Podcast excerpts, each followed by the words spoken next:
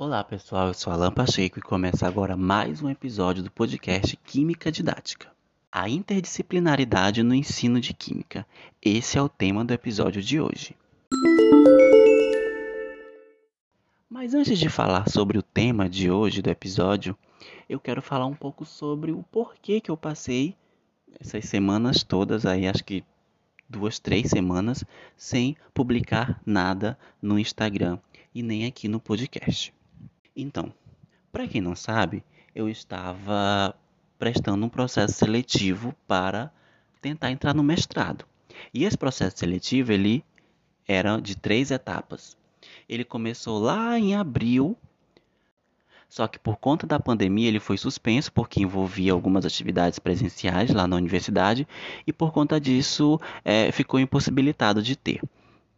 Só que a partir do mês de agosto eles voltaram a, com as atividades relativas ao processo seletivo de forma remota. E com isso eu passei a dedicar meu tempo exclusivamente aos estudos uh, para eu tentar passar né, no mestrado. Por causa disso, eu não estava conseguindo conciliar o meu tempo de estudo com o meu tempo de produção de conteúdo para a página do Instagram e para o podcast. Porque, como eu falei, eu estava me dedicando só para o seletivo do mestrado. Graças a Deus eu consegui passar então, para quem ainda não sabe, eu fui aprovado no mestrado e as aulas começaram agora no começo de outubro.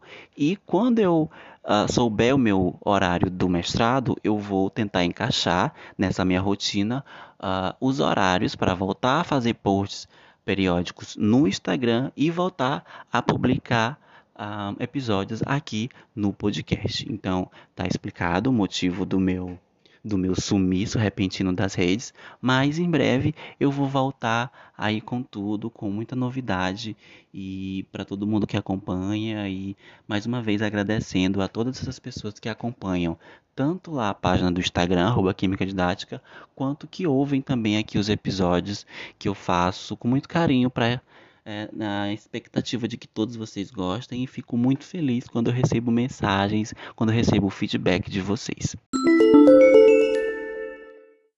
Bom, mas falando sobre o tema, interdisciplinaridade no ensino de química. Esse assunto foi tema de um trabalho que eu apresentei em um seminário de estágio no ano passado, no final do ano passado, 2019, que tinha como tema, o trabalho tinha como tema, a interdisciplinaridade e seus reflexos na avaliação da aprendizagem de química. Experiências no âmbito do programa Residência Pedagógica. Esse trabalho ele foi produzido a partir de reflexões contextuais sobre as principais dificuldades dos alunos que eu observei nas avaliações de química e foram realizadas em uma das escolas, campo, a escola que eu fui lotado lá no programa Residência Pedagógica. Foram feitas com alunos de três turmas da primeira série do ensino médio e uma da segunda série do ensino médio. E esse trabalho ele teve o objetivo de revelar essas concepções para que pudessem servir como base para pesquisas mais aprofundadas no tema e também propor alternativas de soluções para tais problemas.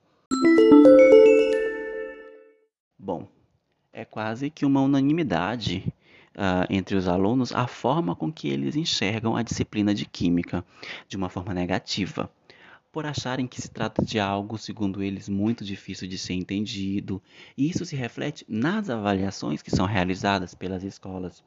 O que nós observamos é que os resultados nem sempre são satisfatórios, e um fato que chamou a atenção foi essas dificuldades se revelarem não por dificuldades de aprendizado propriamente de química, mas sim de outras disciplinas que também estão interligadas ao conteúdo.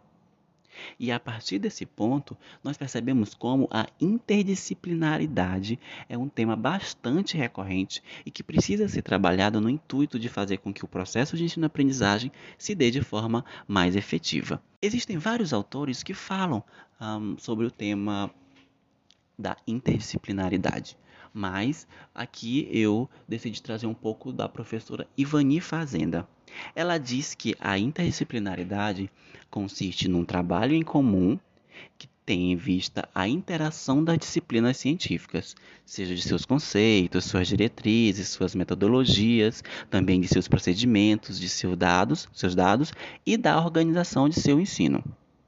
Com isso, a autora nos mostra que para que essa prática seja executada é necessário uma ação conjunta. É preciso que o corpo docente trabalhe de forma interativa, visando que seus alunos sejam os mais beneficiados no processo de ensino-aprendizagem. É interessante lembrar que para este trabalho foi realizado um estudo de caso com as turmas que eu falei e foram analisados os des o desenvolvimento dos alunos nas aulas de química, bem como o seu desempenho nas avaliações. Bom, o que ficou claro quando, tava, quando eu estava fazendo essa, essa investigação foi que estudar química ah, implica estudar diversas outras disciplinas, como física, biologia, história, geografia, dentre outras. Mas existem duas que também são bastante importantes e que são aquelas que mais puderam ser percebidas nesse estudo, que são português e matemática. Bom, como vocês sabem, para quem não sabe também, o primeiro ano do ensino médio estuda Química Geral e o segundo ano estuda Físico-Química. Ambos esses temas eles envolvem cálculos que exigem do aluno conhecimentos prévios de matemática, principalmente no segundo ano em físico-química. As aulas também devem ser contextualizadas, relacionando os conteúdos estudados com os acontecimentos do cotidiano.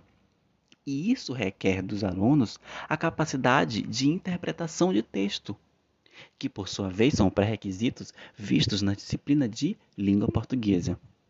Ficou evidente a deficiência de alguns alunos nas atividades de cálculos e de interpretação de textos.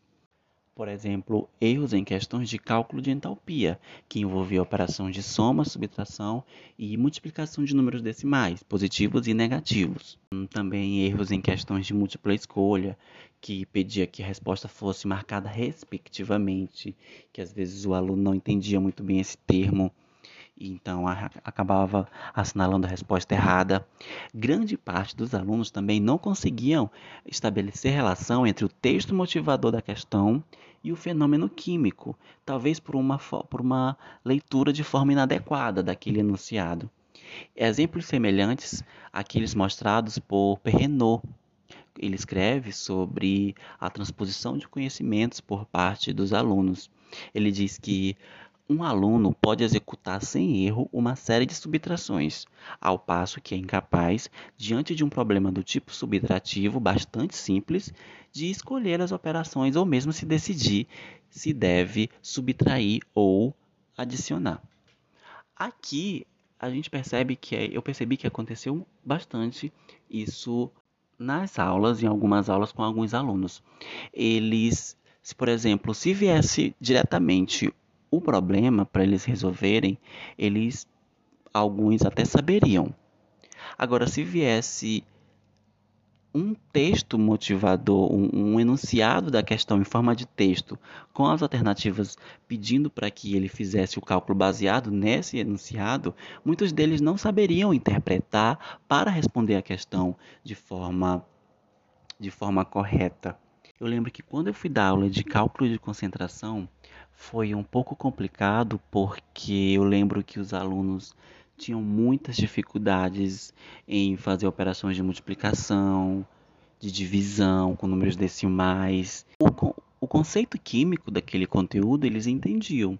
Agora, quando eles iam para a fórmula e para calcular aquela, aquela equação, um, os resultados não eram muito bons se eles não usassem uma calculadora. E são ah, operações que são facilmente respondidas à mão.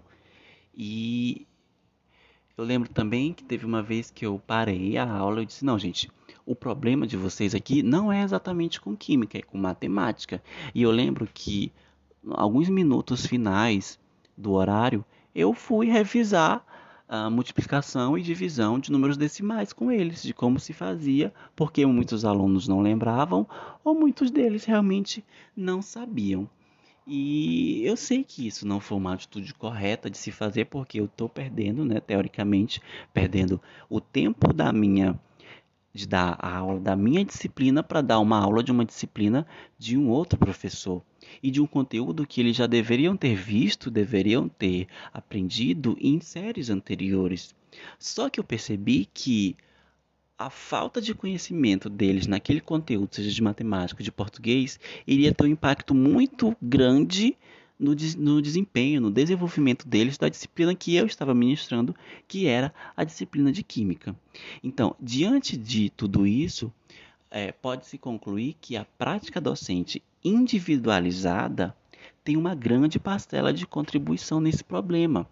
Pois, como salienta a professora Ivani Fazenda, a interdisciplinaridade não é uma categoria de conhecimento, mas sim de ação. Então, entende-se que os professores precisam ter em mente que o seu trabalho também dependerá do trabalho do outro e que o aluno precisará dos conhecimentos adquiridos com ele para usar nas aulas do professor seguinte ou mesmo da série seguinte. Então, a partir dessa reflexão é que nós podemos nós poderemos seguir em frente no intuito de se realizar uma prática pedagógica centrada no desenvolvimento do aluno. É muito importante saber até onde o seu aluno foi, em que, que ele precisa melhorar, para que quando ele for um, ascendendo as suas séries, passando de uma série para outra, ele não venha ter dificuldades como essa, de, de não saber resolver problemas um, considerados básicos da disciplina de química do primeiro ano, por exemplo, por conta de coisas que ele não aprendeu direito, sei lá, no sexto, sétimo ano, até menos, no quinto, quarto ano. Então, assim, é, é preciso que os professores eles trabalhem mais em conjunto. Nenhuma das disciplinas ela pode ser ensinada separadamente. É importante ter essa em mente essa interdisciplinaridade para saber que o, o seu progresso em uma disciplina ele vai sim ter alguma influência no seu resultado, no seu desempenho em uma outra disciplina. Bom, era esse o, o trabalho que eu fiz. Eu resumir aqui para vocês, apenas para deixar essa reflexão mesmo, que a prática docente ela não deve ser individualizada. Converse com seus colegas de turma, os seus colegas de trabalho, né, no caso os professores, sobre como que anda o desempenho dos alunos nas outras disciplinas além da sua porque isso pode ajudar muito em que caminho você tem que direcionar a sua disciplina para fazer com que os alunos consigam ter um melhor, um melhor desenvolvimento, um melhor desempenho na disciplina. Bom, era isso. Espero que vocês tenham gostado do episódio de hoje. Sigam lá a página arroba Química Didática, porque eu ainda não posso dizer com que periodicidade vão sair os novos episódios aqui do podcast, mas sempre que saírem, eu vou avisar lá, eu deixo o link lá bonitinho para vocês virem aqui para ouvir, tá bom? Então era isso. Espero que vocês tenham gostado e até a próxima. Tchau, tchau.